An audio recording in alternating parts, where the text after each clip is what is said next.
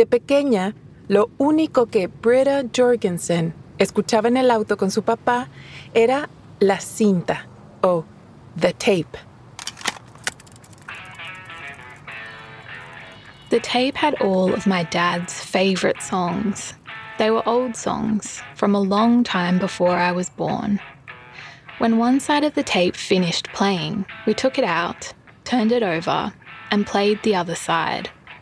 We listened to the tape and sang during so many car rides. La cinta era un cassette, lo que se conoce como un mixtape. Un mixtape es una colección de canciones, normalmente de diferentes artistas, grabadas en una cinta de cassette o en un CD. Es lo que se conocería hoy como un playlist. El papá de Britta había grabado la cinta y la había hecho muy personalizada. I knew every word of every song on the tape. We called it the tape because it was the only tape in the car. It was the tape. Pero cuando Britta tenía 12 o 13 años, decidió que ya no quería escuchar la misma música que sus papás. Compró su propio reproductor de CDs o Discman que venía con su primer par de auriculares o headphones. After I got my Discman, I could put on my headphones and listen to my own music all the time. I remember going on a two day road trip with my family. I listened to my new Destiny's Child album again and again and looked out the window thinking about my own teenage problems. It didn't seem important at the time, but my dad and I never listened to the tape together again. I didn't know that one day the tape was going to become really important to me again. Welcome. Bienvenidos y bienvenidas a Relatos en Inglés, un podcast de Duolingo. Soy Diana Gameros. En cada episodio podrás practicar inglés a tu propio ritmo escuchando historias reales y fascinantes contadas por las personas que las vivieron. Los protagonistas hablan en un inglés sencillo y fácil de entender para quienes están aprendiendo el idioma. En cada capítulo yo te acompañaré para asegurarme de que entiendas todo. En este episodio escucharás dos historias de mixtapes que conectan a las personas con sus familias y su legado. Antes de entrar en su historia, una nota sobre el acento de nuestra primera narradora. Britta es de Australia, por eso notarás que no pronuncia la R al final de las palabras, como water. Water. También notarás que el sonido I en palabras como life suena un poco diferente. Life.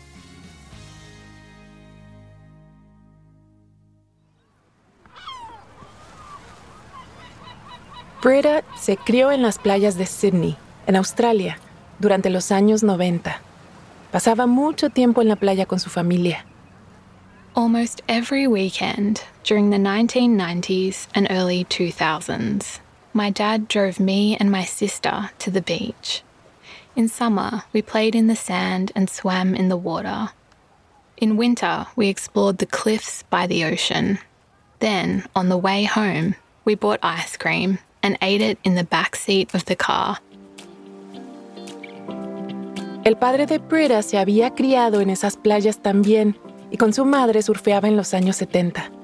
Por eso muchas de sus canciones favoritas eran de esa época, de bandas como ABBA o The Animals. The tape had a lot of songs from the 70s and 80s. I think that was a really happy time in my dad's life. It was when he was young, in love, and enjoying his life surfing at the beach. I asked him about every song on the tape, like, for example, why he picked a specific song, or what the lyrics of a song meant. Una de las canciones favoritas de Britta en la cinta se llamaba The Logical Song, de la banda Supertramp. A su padre le encantaba, porque el tema de la canción era cómo pensar por uno mismo. El padre de Britta odiaba que le dijeran cómo pensar.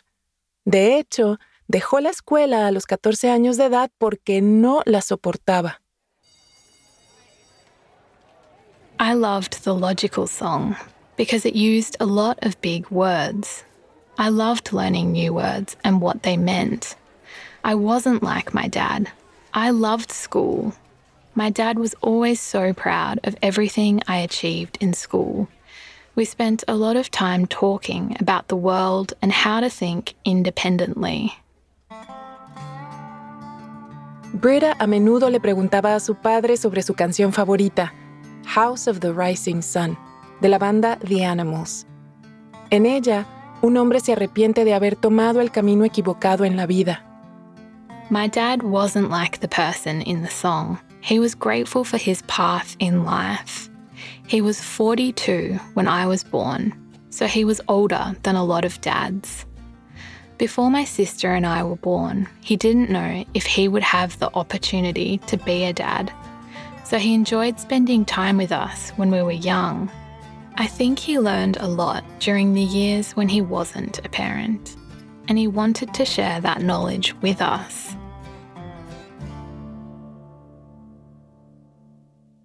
Cuando la hermana mayor de Britta entró en la adolescencia, empezó a pasar los fines de semana con sus amigos. Así que Britta y su padre iban solos a la playa. Ponían la cinta y para cenar compraban algo muy típico de Australia, pescado con papas fritas o fish and chips. When it was just me and my dad in the car, I got to sit in the front seat and control the tape. I didn't play the songs I didn't like, and when the songs I loved came on, I sang as loud as I could. I felt lucky to spend that time in the car with my dad. We played games and I asked him questions. I usually had sand on my feet and water from the sea in my hair. When we bought fish and chips to bring home for dinner, I always ate some of the chips before we got home. Ya cuando Britta se hizo adolescente, comenzó a escuchar música más de su generación, como Beyoncé y Rihanna. Pero cada vez que escuchaba una canción de La Cinta, en una fiesta, en un supermercado o en la radio, le venían recuerdos de su niñez. If I was with my sister when I heard one of the songs, we always looked at each other and we knew that we were both thinking, the tape. Como Britta ya escuchaba su propia música, su papá dejó de poner la cinta en el carro. Y pronto compró un carro nuevo con reproductor de CD en lugar de cassettes. Pasaron los años y Britta nunca pensó en preguntarle qué había pasado con la cinta. No le parecía algo importante. Pero a principios de 2021, cuando Britta tenía ya 30 años, su papá falleció después de una larga enfermedad. I was devastated. I didn't get to spend much time with him during the months before he died because I wasn't allowed to cross the state border during Australia's strict COVID 19 lockdown. When I was finally allowed to travel, I went to visit him, but he died just a few minutes before I got there. En los días después de la muerte de su papá, Britta pasó horas y horas viendo viejos álbumes familiares. I wanted to remember him, but all of the photos I had were old. I looked annoyed in most of them and they didn't bring back any memories of my dad. In the recent photos of our family, my dad didn't look well. His illness made it difficult for him to smile.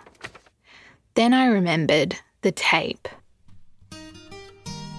Por supuesto, la cinta había desaparecido hacía tiempo, pero Britta se sabía de memoria todas las canciones, así que creó un playlist con ellas en su teléfono. One night, a few days after my dad died, I put on my headphones and went out for a walk in the dark. While I walked, I listened to all of the songs on the tape. The music brought back those memories of singing in the car. I remembered the beach, the car, the fish and chips, the sand on my feet, and my dad. When he made the tape decades earlier, he didn't know that it was going to mean so much to me one day. But it means so much. Antes de seguir con la historia, ¿te has preguntado alguna vez cuál es tu nivel real de inglés? Friend. Home. Bring in. Cheer up. El Duolingo English Test es una forma cómoda, rápida y barata de saberlo. El examen lo puedes hacer online cuando te venga mejor desde tu casa, sin tener que desplazarte a ningún sitio. Y lo mejor, ya lo aceptan miles de universidades de todo el mundo. Si quieres tomarlo y saber cuál es tu puntuación, puedes practicar de forma totalmente gratuita a través del enlace go.duolingo.com barra relatos. Otra vez, go.duolingo.com barra relatos. Ahora volvamos a nuestro episodio de hoy.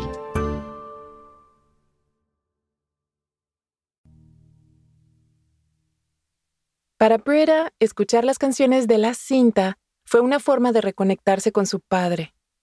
Para Sheba Joseph, un mixtape le permitió conectarse con su legado familiar. La familia de Sheba emigró a la ciudad de Nueva York desde India cuando ella aún era una bebé. All my memories of growing up were from the United States, and I only traveled to India once as a child. I didn't have the same connection to India as my parents or my older brother.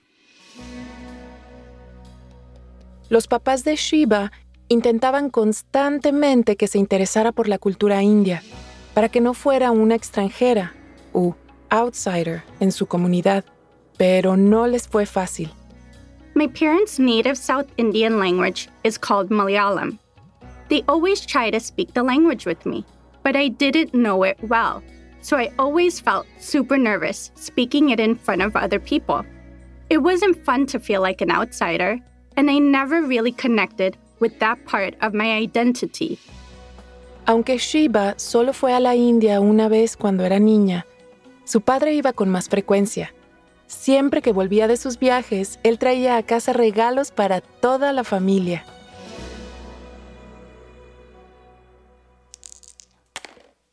My dad brought back items that you couldn't easily find at stores in the US clothing like saris or Indian food and snacks that my parents wanted us to try.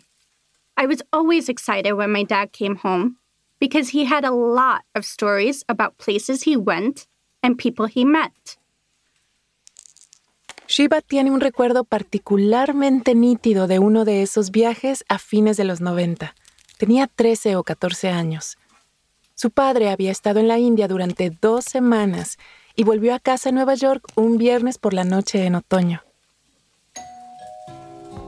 My dad planned to come home early on a Friday night, but his plane was delayed, so he got home late. He was really tired when he finally got home, so instead of unpacking his suitcase that night, he decided to unpack it the next morning. I couldn't wait to see what my dad brought home for us. I think I actually woke up early the next day because I was so excited. Después del desayuno a la mañana siguiente, Shiva, sus papás y su hermano se reunieron en torno a la maleta, en el dormitorio de sus padres. El hermano de Shiva fue el primero en recibir su regalo. I can't remember what my brother got that year, but I can remember when I got my gift. I was so confused and disappointed. I usually liked my dad's presents, but in this case, he brought home a cassette tape. A finales de los 90, los cassettes ya se estaban haciendo antiguos, pero aún peor para Shiva, este era un cassette de música india, algo que nunca le había llamado la atención. I wasn't very interested in Indian music at the time. I liked listening to music styles from the US, like R&B and pop. When I was growing up, the only time I heard Indian music was when my parents listened to it. They liked songs from old Bollywood movies and religious music. Their music didn't seem interesting to me, so I didn't really want to listen to it. Aunque estaba decepcionada, Shiba decidió escuchar la cinta al menos una vez.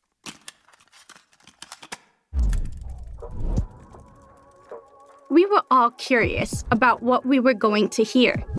When the music finally played, I was completely surprised. It wasn't the old music my mom and dad listened to. It was a mixtape from an Indian hip hop DJ. En inglés, los mixtape, además de ser cintas con canciones de varios artistas, también tienen raíces en la música hip hop. En el hip hop, un mixtape es una colección de canciones remezcladas por un joven productor o DJ para mostrar su talento. I didn't know who the Indian DJ was, so I wasn't sure what to expect. But after the second or third song, I was in love with the mixtape. They were hip hop songs, and the lyrics were in English and Hindi. I couldn't believe that Indian music sounded so cool. La decepción inicial de Sheba se había esfumado. Le encantaba la cinta y empezó a escucharla todo el tiempo, tanto que volvió loca a su familia. I loved that tape, and I played it all the time. After a while, the tape literally started to break. Por si no te acuerdas de aquella época, la cinta de un cassette puede desgastarse y comenzar a romperse si se reproduce demasiadas veces.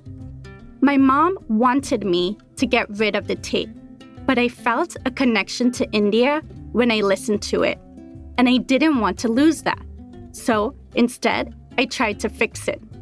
Honestly, I didn't really know how to fix the tape, but I knew that I needed to try. My dad was really proud that his gift was so important to me. Después de todo, resultó que el padre de Sheba sí sabía lo que le gustaba a su hija. My dad's gift was more than just a tape full of songs. He helped me fall in love with my culture. I began watching a lot of Bollywood movies, but I also became interested in cultures and languages that were not my own. I started listening to music in Spanish, even though I couldn't understand the lyrics. I also started watching a Japanese TV show with no subtitles.